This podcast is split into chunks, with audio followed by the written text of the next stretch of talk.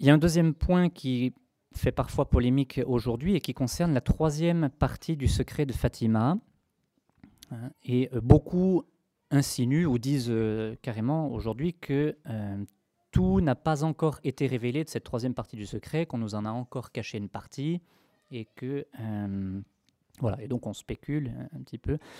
Alors il est évident que voilà, nous faisons confiance à Jean-Paul II, cardinal Ratzinger, qui en avait donné un commentaire, et puis sœur Lucie, qui était vivante en 2000 quand cette troisième partie du secret de Fatima a été publié dans, euh, complètement. On peut, sur le site du Vatican, il y a un dossier euh, Fatima qu'on peut retrouver et dans lequel il y a euh, scanné les lettres, le, texte écrit de sa main de Lucide Fatima, avec la traduction ensuite en dessous dans, les langues que l'on veut. Mais donc le Vatican a l'impression de scanner le texte de Sœur Lucie manuscrit de manière à ce que on voit bien que rien n'en avait été enlevé. Et il est évident que Sœur Lucie, avec la liberté qu'elle a eue euh, en s'adressant à l'Église, aux évêques, au pape, euh, il est évident que si quelque chose avait encore été caché de ce qu'elle avait à révéler, eh bien, il est évident qu'elle l'aurait dit. Alors voici encore aussi un petit témoignage euh, là-dessus, sur cette troisième partie du secret de Fatima, qui a été donné très récemment dans un livre qui vient d'être publié il y a quelques mois par les carmélites de Coimbra donc, où, a été Sœur Lucie, un livre qui s'intitule Mon chemin. Donc, euh, Père Bernard a mis le, texte de, ce qui est dans ce livre. Donc, on vous en lit une partie. Sœur Lucie a enduré un grand combat spirituel pour écrire cette troisième partie du secret. Chaque fois qu'elle prenait le crayon pour l'écrire, sa main était prise de tremblement, mais si elle écrivait autre chose, sa main redevenait ferme. Très troublée, le 3 janvier 1944, elle finit par aller devant le tabernacle et supplia Jésus de lui dire ce qu'il voulait d'elle. Une nouvelle fois, elle sentit sur son épaule une main affectueuse et maternelle, et, levant les yeux, elle vit Notre-Dame qui lui dit Ne crains pas, Dieu a voulu éprouver ton obéissance, ta foi et ton humilité. Sois en paix et écris ce qu'il t'ordonne, mais pas ce qu'il t'a été donné de comprendre de sa signification. Après l'avoir écrit, enferme-le dans une enveloppe, ferme-la et scelle-la, et écris à l'extérieur qu'elle ne peut être ouverte qu'en 1960 par le cardinal patriarche de Lisbonne ou par l'évêque de Leiria.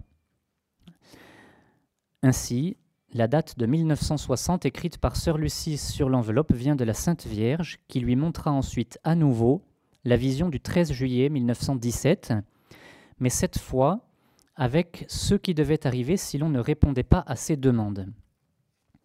Ensuite, c'est Sœur Lucie qui parle. Je me sentis l'esprit inondé par un mystère de lumière qui est Dieu, et en lui je vis et j'entendis, la pointe de la lance, comme une flamme qui s'allonge, touche l'axe de la terre. Elle tremble. Montagnes, cités, villes et villages avec leurs habitants sont ensevelis. La mer, les fleuves et les nuages sortent de leurs limites, débordent, inondent et emportent avec eux dans un tourbillon un nombre incalculable d'habitations et de personnes. C'est la purification du monde, du péché dans lequel il s'est immergé la haine, l'ambition provoquent la guerre destructrice.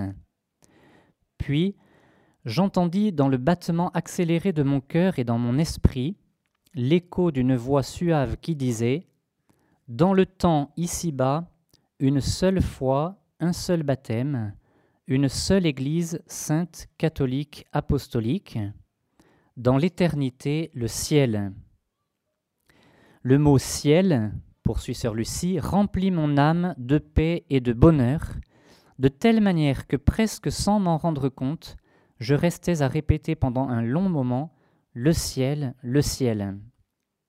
Dès que fut passée la force puissante du surnaturel, je me mis à écrire et je le fis sans difficulté, le 3 janvier 1944, appuyé sur le lit qui me servait de table.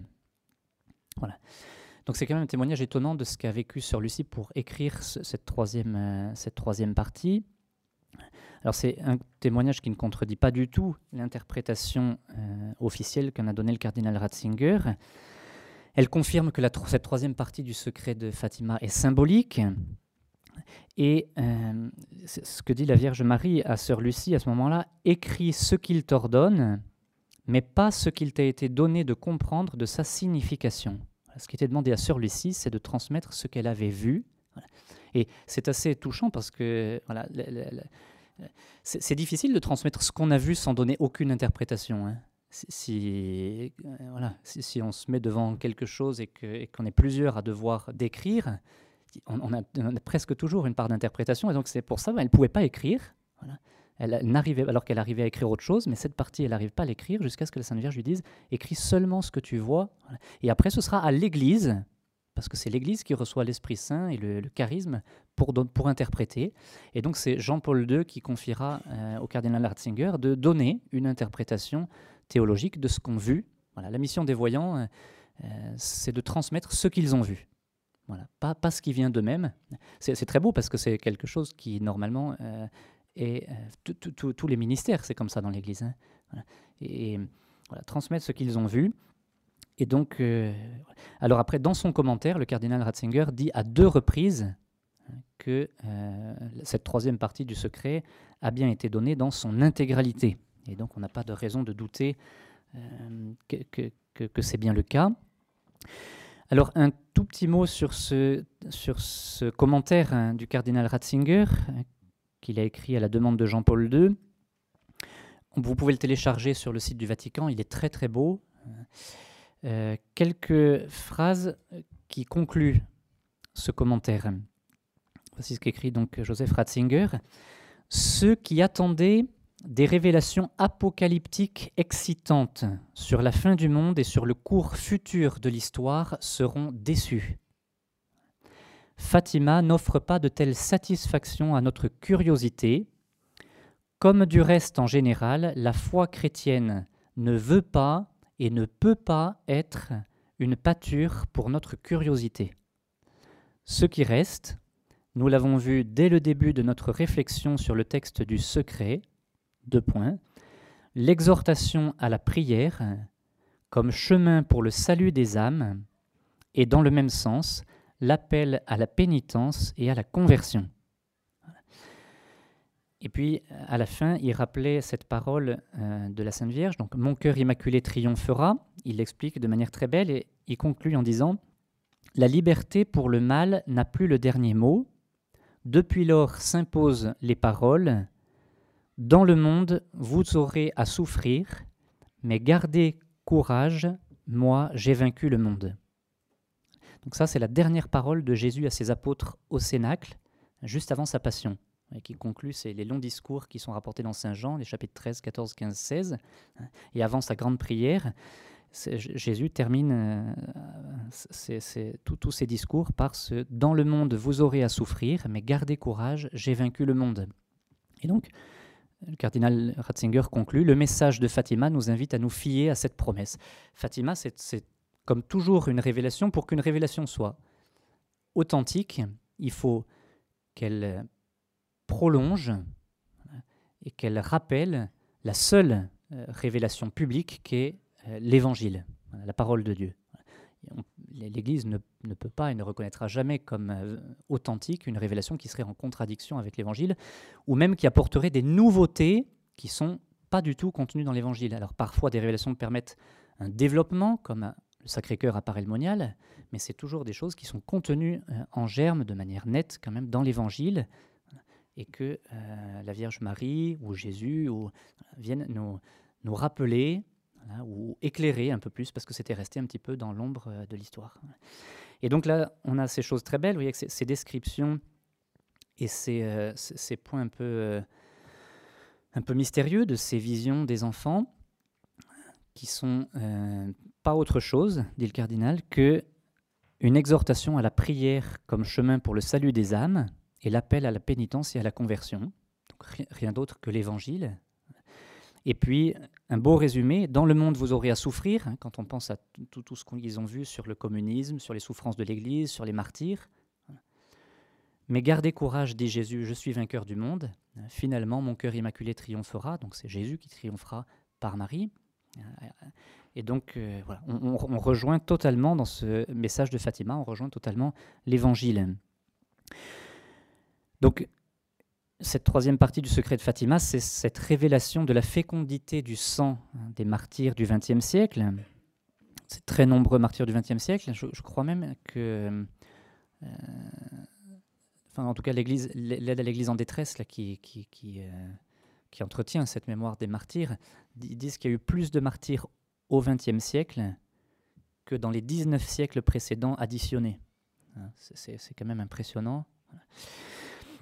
Et donc, euh, voilà, Fatima, et, et ça c'est très important, une prophétie de bonheur et pas de malheur. Et dans ce sens, comme toujours une prophétie authentique, ça va dans le sens du bien. Et dans l'Ancien Testament, on voit que toutes les prophéties vont dans le sens du bien. Ce qui ne veut pas dire qu'elles n'ont pas une dimension euh, difficile. Exemple type est, très beau, le prophète Jonas. Lorsque le prophète Jonas euh, Dieu lui dit, ben, je t'appelle, tu vas à Ninive. Hein, la grande ville était immense, il fallait trois jours pour la parcourir. ce n'était pas son pays. Et tu leur proclames, encore 40 jours et Ninive sera détruite. Dans un premier temps, ça ne fait pas trop prophétie de bonheur. Alors donc, euh, euh, Jonas euh, était en, Terre Sainte, là. Il faut que je fasse comme à la météo, que je change de côté par rapport à vous. il devait partir à Ninive, qui est à l'est, si je ne me trompe pas pour vous, c'est ça. Merci. Et donc, quand Ninive est appelé, qu'est-ce qu'il fait? Première chose, il prend un bateau pour aller euh, à Tarsis, voilà, et aller tout à fait à l'opposé parce que sa mission était quand même pas bien commode. Bon, on sait ce qui lui arrive dans le bateau. Hein, il est récupéré, remis, donc il comprend qu'il faut qu'il aille euh, faire sa mission. Il l'a fait. Il parcourt Ninive. Et que se passe-t-il? Alors évidemment, euh, beaucoup diront, bah, sa prophétie, c'est une prophétie de malheur. 40 jours, Ninive sera détruite, oui, sauf que Sauf que les Ninivites vont ouvrir leur cœur, à commencer par le chef d'État. On peut toujours prier, mais pour les chefs d'État, ça vaut le coup. Hein. le chef d'État qui va demander à tout le monde de, se convertir et qui va montrer l'exemple. Et donc après, eh bien, Dieu, à cause de cette conversion, renonça au châtiment. pareil, le châtiment, c'est comme... Euh, on ose espérer que de temps en temps vous en donnez un petit à vos enfants, parce que c'est toujours en vue d'un bien, d'un plus grand bien c'est, un châtiment, c'est toujours en vue d'une éducation. Sinon, c'est sinon c'est pas du châtiment, c'est de la violence. Et donc Dieu renonça au châtiment qu'il avait. Euh, Alors du coup, après la suite de l'histoire, c'est que euh, Jonas est un peu contrarié parce qu'il dit à Dieu, moi j'ai l'air de quoi? Tu m'envoies dire ça, puis ça se passe pas. Alors, hein, mais donc voilà, là aussi, hein, l'annonce de quelque chose de difficile en vue d'un plus grand bien. Et donc Fatima s'inscrit tout à fait là-dedans, dans, cette euh, dynamique de la parole de Dieu et de, l'envoi des prophètes pour appeler à la conversion. Et donc dans, ce, dans ce message de Fatima, ben, Dieu veut montrer qu'il triomphera de Satan hein, et qu'il veut le faire par le cœur immaculé de Marie, parce que c'est le moyen qu'il a choisi. Et ça ne nuit pas euh, au rôle évidemment central du Christ, qui lui est le Fils de Dieu, tandis que la Vierge Marie est une créature. Mais néanmoins, euh, la Vierge Marie, comme le dit le Concile Vatican II, hein, a, coopéré d'une manière absolument unique à l'œuvre du Sauveur. Ça, c'est une, expression du Concile, coopérer d'une manière absolument unique à l'œuvre du Sauveur. Et donc Dieu veut que, cette euh, coopération unique continue. Alors comment nous, euh, en particulier en, famille, hâter ce triomphe du cœur immaculé de Marie? Bon, plusieurs points qui ont déjà été évoqués. La prière du chapelet quotidien, qui a été demandée presque à chaque apparition à Fatima. Et donc euh, un encouragement très fort à dire le chapelet chaque jour en famille. Alors ça paraît un peu difficile, mais euh, c'est possible, il y en a qui le vivent. Euh, y a quelques années, bon, il continue maintenant, mais à, Sens, à Paris, mais il y a quelques années, mes parents faisaient les week-ends foyer euh, ici, et donc euh, ils entendaient régulièrement Père Bernard parler du chapelet à dire en famille, et c'est vrai que ça paraît difficile. Bon, on était huit, enfants, peut-être pas à ce moment-là, six ou cinq, sept. Et bon, à mettre en place dans une famille, c'est pas évident parce qu'il y a beaucoup de choses le soir. Il y Bon, alors il l'entendait. Et un jour, on a eu dans une famille proche de, de nous une, maman dont la grossesse se passait mal. Et donc il y a eu une chaîne de prière qui s'est mise en route dans les familles autour. Et il était demandé à chaque famille de, de dire le chapelet un jour dans la semaine pour que ce soit assuré. Voilà, C'était assuré par cette famille pour que tous les jours le chapelet soit dit en famille pour cette intention. Donc nous, on a hérité du mercredi. Et donc un peu par la force des choses, ça, ça s'est mis en place. Bon, on n'a pas été exaucé comme euh, on le, pensait. Je devais avoir 13-14 ans à ce moment-là. J'étais l'aîné. Et hum, voilà, donc bon, ce petit, ce petit bébé est mort. Et bon, ça a beaucoup fait prier et mes parents se sont rendus compte que bah, de dire le chapelet en famille, si on y arrivait euh, le mercredi, il n'y a pas de raison qu'on n'y arrive pas le jeudi, le lundi, les, autres jours. Et donc c'est ce qui a permis de démarrer le chapelet après tous les jours en famille à force d'entendre ici. Donc euh, voilà, faites, euh, l'expérience déjà un jour dans la semaine, vous verrez que c'est faisable. Et puis voilà, c'est une, très belle... voilà, ça porte beaucoup de grâce. Donc le chapelet quotidien en famille, la consécration au cœur immaculé de Marie qu'on renouvelle, la dévotion des premiers samedis du mois, il en a été question, mais c'est une bonne chose d'aller le demander à, nos évêques, à nos prêtres, hein, pour qu'on mette en valeur ces, demandes qui ont été faites par la Sainte Vierge pour, euh, pour hâter ce, triomphe et faire advenir ce temps de paix pour le monde. Et c'est vrai que globalement, dans nos, maisons, les, premiers samedis du mois se développent euh, beaucoup. Hein. c'est très beau. Même à Lourdes, hein, où le premier samedi du mois ne se faisait pas, les sœurs. Euh, voilà. Père Bernard y était descendu pour la première fois. Ça s'est fait pour la première fois au mois de septembre, je crois.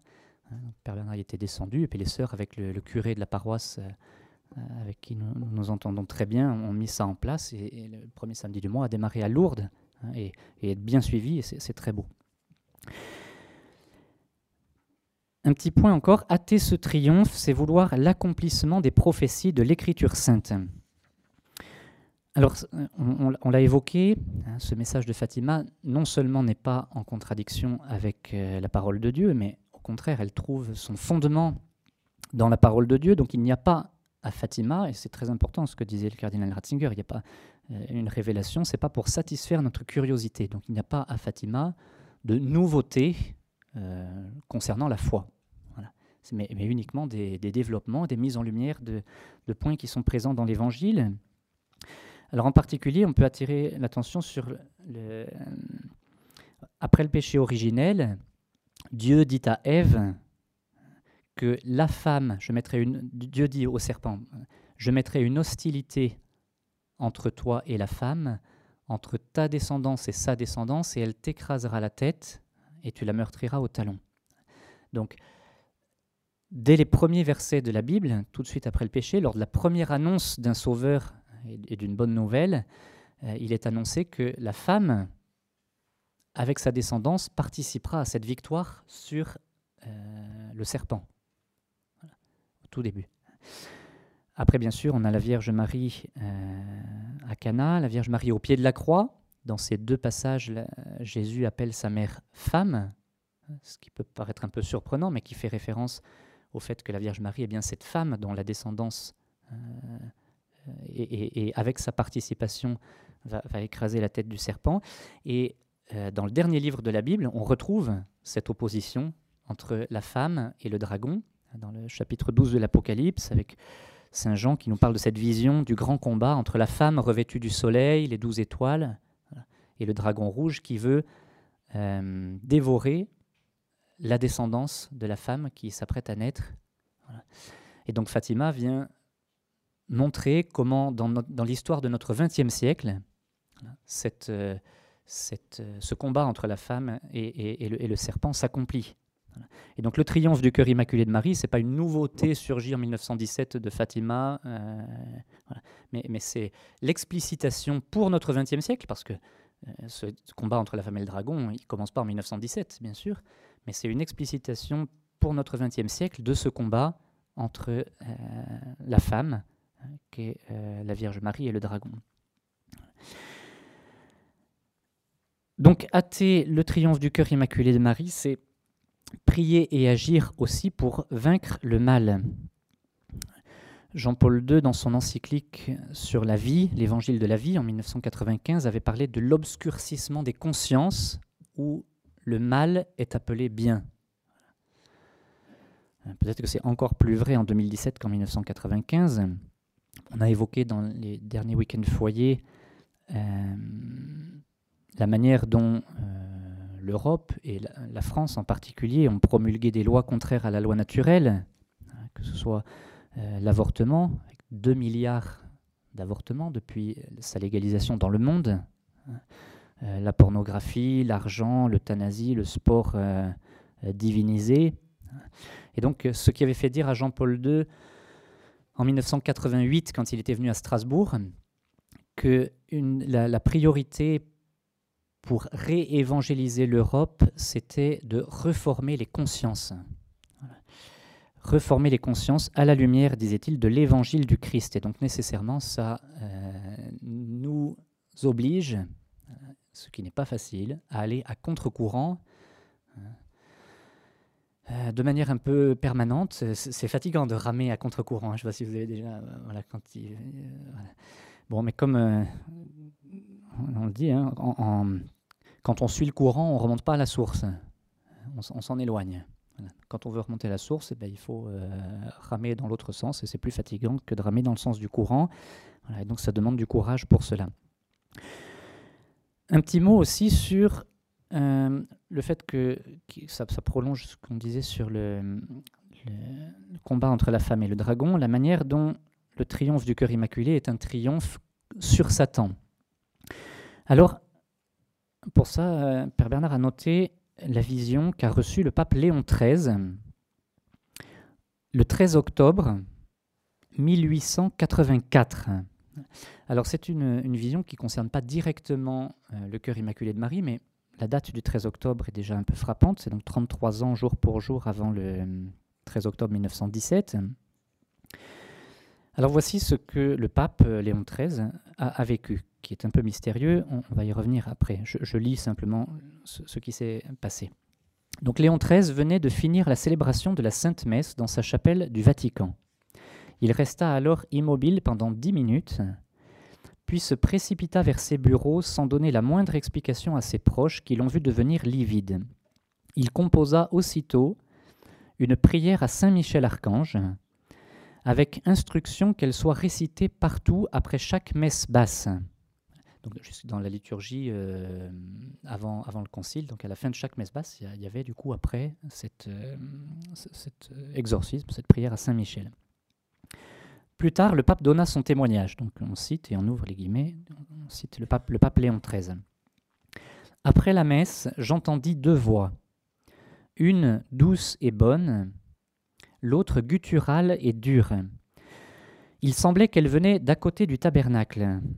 Il s'agissait du démon qui s'adressait au Seigneur comme dans un dialogue. Voici ce que j'ai entendu. La voix gutturale, la voix de Satan dans son orgueil criant au Seigneur, Je peux détruire ton Église. La voix du Seigneur, Tu peux? Alors fais-le donc. Satan, pour cela, j'ai besoin de plus de temps et de pouvoir. Notre Seigneur, combien de temps, combien de pouvoir Satan, 75 à 100 ans et un plus grand pouvoir sur ceux qui se mettent à mon service. Notre Seigneur, tu as le temps, tu auras le pouvoir, fais avec cela ce que tu veux. Alors c'est un peu mystérieux, ça rappelle beaucoup euh, un passage de la Bible aussi, dans, lequel, dans la continuité de, laquelle ça s'inscrit, vous savez, avec ce dialogue entre, au début du livre de Job, hein, vous savez, au début du livre de Job, euh, euh, Satan se présente devant Dieu, hein, et Dieu lui dit, est-ce que tu as vu mon serviteur Job hein, La manière dont il se comporte, c'est vraiment un homme admirable. Euh, et Satan lui dit en substance, ben, c'est assez facile puisque tout va bien pour lui, hein, donc euh, il n'y a pas grand mérite. Euh, et Satan lui dit, eh bien, permets-moi de toucher à ses biens, à sa famille, etc. Et on verra s'il continue à, te bénir et à vivre. Et Dieu lui dit, hein, c'est un peu mystérieux, va, je permets. Attention, il ne dit pas je veux, il dit je permets, ne touche pas à sa vie. Donc Dieu met des limites, mais c'est vrai que Dieu va permettre des, choses un peu mystérieuses. Bon. Et donc euh, Job va perdre euh, ses biens d'abord, hein, puis, ses enfants, puis ensuite il va tomber malade, sa santé. Et puis il va continuer à rester fidèle. Et donc ce livre de Job est très beau, c'est une très longue, une cinquantaine de chapitres, hein, une très longue réflexion sur, le mystère du mal qui ne trouve pas encore euh, d'éclairage. Il en trouvera qu'à la fin du monde, mais il n'y a même pas encore l'éclairage de la croix qui quand même... Euh, et à la fin, eh bien, euh, Job sera restauré dans tous ses biens. Et, donc Dieu, dans ce livre de Job, a laissé, c'est un fait, un certain pouvoir à Satan, parce que Dieu savait qu'il en sortirait un plus grand bien. Et que cette fidélité de Job, il y a des passages dans, le Nouveau Testament qui sont un peu pareils. Quand Saint Pierre dit euh, notre foi a besoin d'être purifiée par le feu, ou quand Saint Paul dit dans les Actes c'est par beaucoup de souffrances qu'on parvient au royaume de Dieu. On le voit aussi, il y a, une, il y a une, une leçon qui est très humaine aussi quelqu'un qui a souffert, c'est quelqu'un qui a, qui a, mûri. Euh, voilà. Et donc Dieu permet hein, que, que d'un combat, que de parfois d'un mal, hein, puisse sortir un plus grand bien. Et donc euh, à Fatima, il y a quelque chose de cet ordre-là, hein, de, toutes ces, ces visions euh, difficiles, éprouvantes, de souffrance, avec cette persécution, avec ces martyrs, et en même temps qui prépare, qui annonce ce, triomphe du cœur immaculé de Marie, hein, dans lequel Satan sera euh, vaincu. Et à la fin, en Job, Satan a été vaincu, alors qu'il il, était persuadé de l'inverse. Un paragraphe encore sur le fait de désirer le triomphe du cœur immaculé de Marie, c'est désirer un renouveau chrétien, le retour de Dieu dans le cœur des hommes, la nouvelle Pentecôte et la conversion du monde, et puis bien sûr pour nous aussi de la France. Alors la Sainte Vierge, à plusieurs reprises, a annoncé des apôtres des derniers temps. Le, premier qui en a parlé sous cette forme, c'est Saint Louis-Marie Grignon de Montfort, dans ses, ouvrages. Alors quand on dit des derniers temps, ça ne veut pas dire les apôtres de la fin du monde. Les derniers temps, Saint Paul parle déjà des, maintenant que Jésus est venu, nous sommes dans les derniers temps. Donc vous voyez que c'est des derniers temps qui durent euh, longtemps. Hein. les derniers temps, c'est pas euh, ce n'est pas une annonce imminente de la fin, mais c'est la préparation euh, un peu plus directe de ce royaume. Donc Saint Louis-Marie en a parlé, la Sainte Vierge en a parlé à la Salette, et puis Dongobi aussi, je, vais y revenir. Donc Saint Louis-Marie décrit ses apôtres des derniers temps en disant ils auront la croix dans une main, avec tout ce que ça signifie. La croix, hein, c'est aussi la souffrance, l'épreuve, et le chapelet dans l'autre pour être les instruments de la Vierge Marie.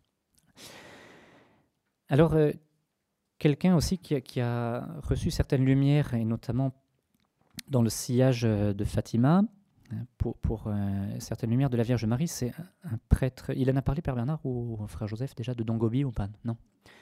donc, Dongobi est un prêtre italien qui est mort en, je sais plus, en 2011, je crois, 10 ou 11, euh, qui n'avait pas très bien commencé. Alors, il, était prêtre, hein, c'était quelqu'un de très, très intelligent. Il, avait un, doctorat en théologie morale. Et puis, euh, voilà, il s'était, c'est lui qui le dit, il s'était affadi considérablement, même en tant que prêtre. Et il s'est converti euh, à Fatima, je ne me rappelle pas de l'année précisément, c'est au début des années 70, hein, entre 70 et 75. Donc il s'est converti à Fatima, où il a eu des... Et à partir de ce moment-là, il a eu des, ce qu'on appelle des locutions intérieures hein, euh, de la Sainte Vierge, qui lui donnaient certains messages assez régulièrement. Il a fondé donc le mouvement sacerdotal marial, qui fait sa retraite, euh, donc, qui, organise des cénacles, donc c'est des temps de prière qu'il en a organisé dans, le monde entier. Qui, ce, mouvement fait sa retraite annuelle à Colle Valenza, un sanctuaire euh, pas très éloigné de Rome, on, a eu la grâce d'y aller avec Père Bernard et puis deux, autres frères en 2010. Donc c'était l'année avant sa mort. Donc c'est lui, euh, Dongobi, qui prêchait les exercices. Il y avait donc euh, il y avait une trentaine d'évêques, 300 euh, prêtres. C'était pour, des prêtres, hein, donc il y avait à peu près 300 prêtres, une trentaine d'évêques. Et puis l'année suivante, eh il était mort deux ou trois jours avant. Donc il y avait il y a une grande messe avec son cercueil, célébrée par le cardinal Dias, qui à ce moment-là était le préfet de la congrégation pour l'évangélisation.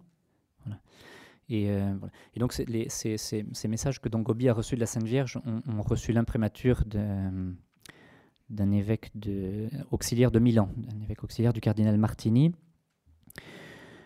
Alors voici quelques, extraits qui peuvent nous aider parce qu'ils sont euh, vraiment dans le prolongement de la Salette, de Fatima, de ces apôtres des derniers temps. Alors voici euh, ce que Dongobi a reçu de la Sainte Vierge le, le 8 juin 91. Comme apôtre des derniers temps, vous devez suivre Jésus sur la route du mépris du monde et de vous-même, de l'humilité, de la prière, de la pauvreté, du silence, de la mortification, de la charité et d'une plus profonde union à Dieu. Vous êtes méconnu et méprisé par le monde et par tous ceux qui vous entourent. Souvent, vous êtes contré, marginalisé et persécuté parce que cette souffrance est nécessaire à la fécondité de votre mission même. Comme apôtre des derniers temps, vous devez maintenant illuminer la terre avec la lumière du Christ. Montrez-vous à tous comme mes enfants, parce que je suis toujours avec vous. retenez bien ces quelques expressions, parce qu'on lira euh, tout à l'heure pour conclure, dans un tout petit instant, les quelques paroles de la Sainte Vierge à la Salette, et presque mot pour mot, il y a des expressions très, très proches. Donc vous devez maintenant illuminer la terre avec la lumière du Christ. Montrez-vous à tous comme mes enfants parce que je suis toujours avec vous. Que la foi soit la lumière qui vous illumine en ces jours d'apostasie et de grande obscurité, et que vous consume seulement le zèle pour la gloire de mon Fils Jésus en ces temps d'une si vaste infidélité. Alors, euh, ce, combat en vue du, triomphe du cœur immaculé de Marie euh, se vit également, euh, c'est peut-être une part plus, plus éprouvante d'un certain côté, dans l'Église. Donc désirer le triomphe du cœur immaculé de Marie, c'est désirer aussi ce renouveau de l'Église. Notre fondateur a souvent parlé de la très grave crise, c'est l'expression qu'il employait en 96, de la très grave crise de l'Église et des mœurs. Alors évidemment, Jésus n'abandonnera jamais son Église, mais c'est un fait que euh, aujourd'hui, comme ça a été dans l'histoire de l'Église, euh, pensons par exemple à la période de la crise arienne, euh, siècle, où ça a été euh, dans des proportions inimaginables. On a, fêté, on a fêté l'autre, le 2 mai la Sainte Athanase. Saint Athanase, qui est un évêque d'Alexandrie, et donc l'ancien martyrologe romain disait que saint Athanase avait eu à lutter pour garder la foi contre un, nombre infini d'évêques ariens. Ça, ça, dit un peu les temps qui, ont été vécus euh, à cette période de l'Église au IVe siècle. Hein, donc, euh, voilà, il, s'est vécu des choses déjà difficiles dans l'Église. Alors voici euh, euh, une partie aussi d'un message qu'a reçu Dongobi, qui reprend une vision de l'Apocalypse et qui va faire mention de Fatima. C'était en 1989. La Vierge Marie dit à Dongobi Combattez avec moi, petits enfants, contre le dragon qui cherche à dresser toute l'humanité contre Dieu. Combattez avec moi, petits enfants, contre la bête noire la franc-maçonnerie qui veut conduire les âmes à la perdition. Alors, en, disant cela, c'est une reprise d'une vision de l'Apocalypse, c'est au chapitre 12-13, hein, où il y a trois, trois, euh, il y a le dragon rouge, la bête noire et la bête déguisée en agneau. Donc, comme toujours, euh, les visions de l'Apocalypse, elles ont eu euh, plusieurs réalisations dans l'histoire. Hein. ça ne s'accomplit pas que en 2017, etc. Donc il y a eu plusieurs. Voilà. Mais donc voilà ce que la Vierge Marie dit pour notre temps. Hein. Donc la bête noire, la franc-maçonnerie qui veut conduire les âmes à la perdition. Et troisième, combattez avec moi, petits enfants, contre la bête semblable à un agneau, la franc-maçonnerie qui s'est infiltrée à l'intérieur de la vie ecclésiale pour détruire le Christ et son Église. Et pour atteindre ce but, elle veut construire une nouvelle idole, c'est-à-dire un faux Christ et une fausse Église. De fait, il existe des mouvements qui sont presque explicitement dans cette ligne. Hein. Dans, l'Est de la France, il existe des mouvements qui veulent rester dans l'Église pour la transformer de l'intérieur et en changer la foi de l'intérieur. Donc, euh, Donc, elle cherche, hein, cette euh, franc-maçonnerie infiltrée à l'intérieur de la vie ecclésiale, elle cherche à obscurcir sa divine parole par des interprétations naturelles et rationalistes, et dans la tentative de la rendre plus compréhensive et mieux écoutée, elle la vide de tout contenu surnaturel. Ainsi, les erreurs se répandent partout dans l'Église catholique elle-même. À cause de la diffusion de ces erreurs, beaucoup aujourd'hui s'éloignent de la vraie foi, réalisant ainsi la prophétie que je vous ai faite à Fatima, des temps viendront où beaucoup perdront la vraie foi. La perte de la foi est une apostasie. La franc-maçonnerie ecclésiastique agit de manière sournoise et diabolique pour conduire tout le monde à l'apostasie. Elle cherche de tant de manières sournoises à attaquer la piété ecclésiale envers le sacrement de l'Eucharistie. Elle en valorise seulement l'aspect de la scène.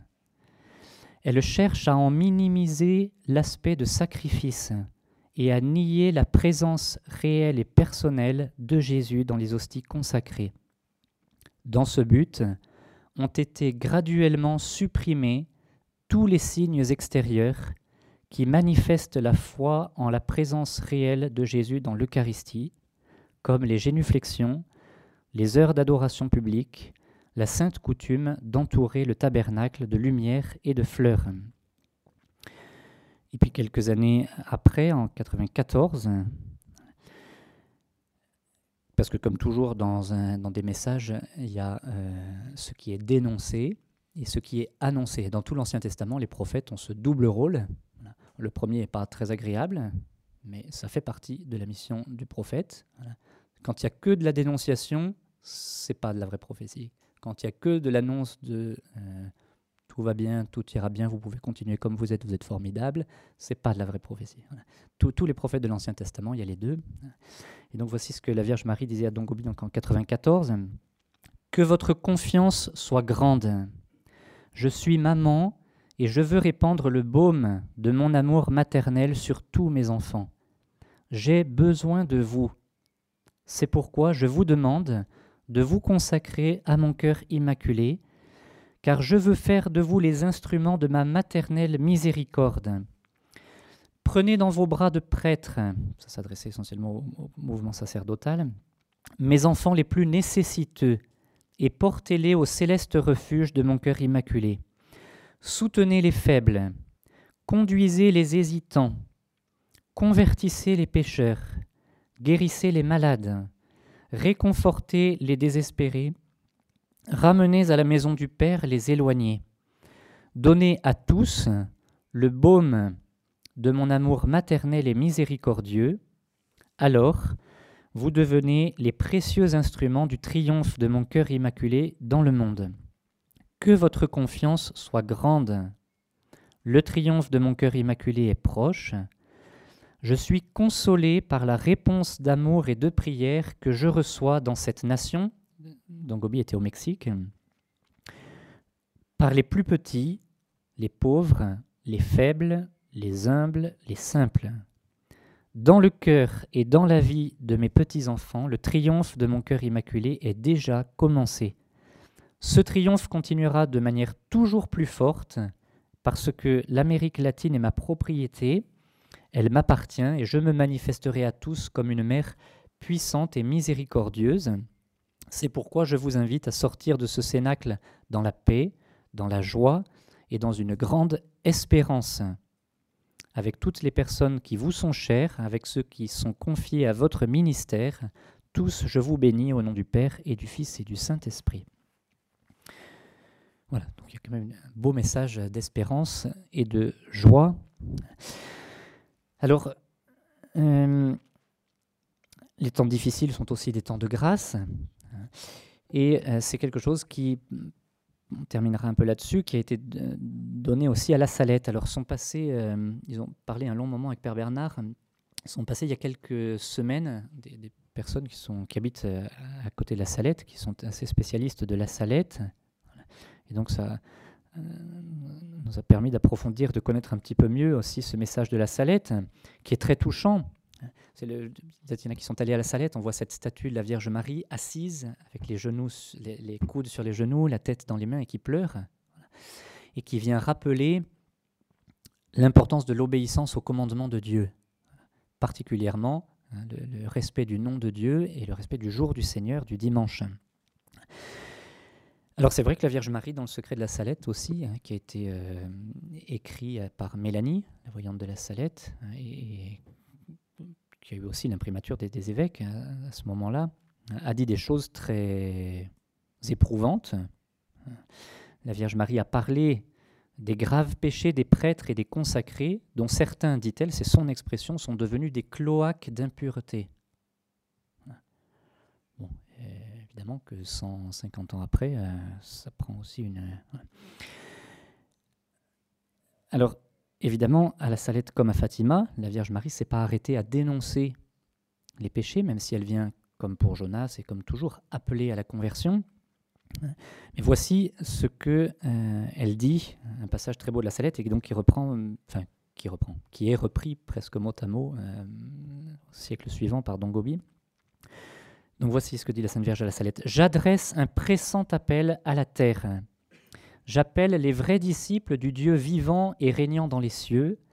J'appelle les vrais imitateurs du Christ fait homme, le seul et vrai sauveur des hommes.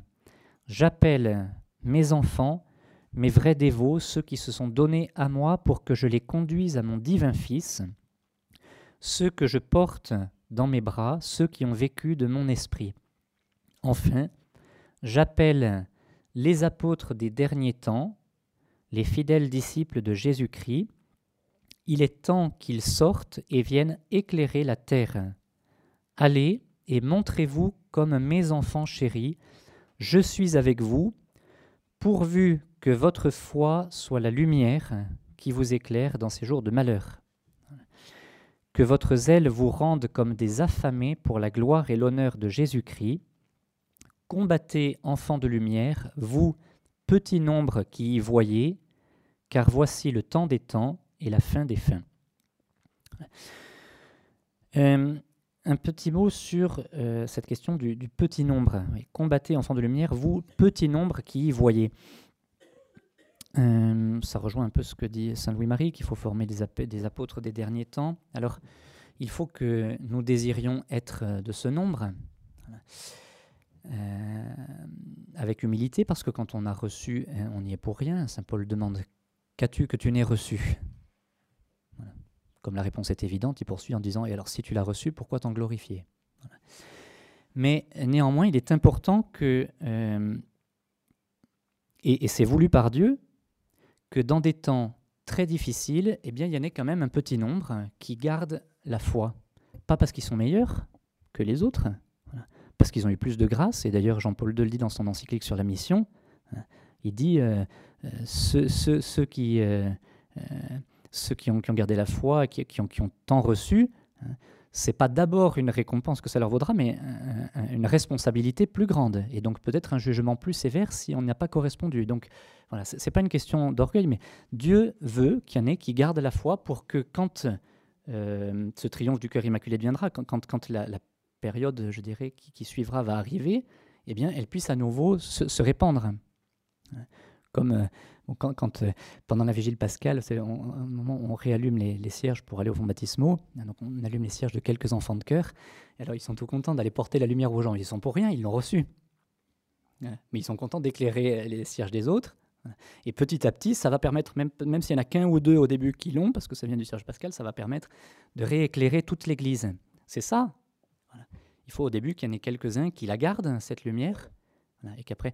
et par exemple, il y a un très beau passage dans, l'Ancien Testament, qui a été une, histoire du peuple de Dieu, qui est à la fois dramatique et en même temps très belle, qui le dit très bien. Quand, euh, quand il y a eu l'exil à Babylone.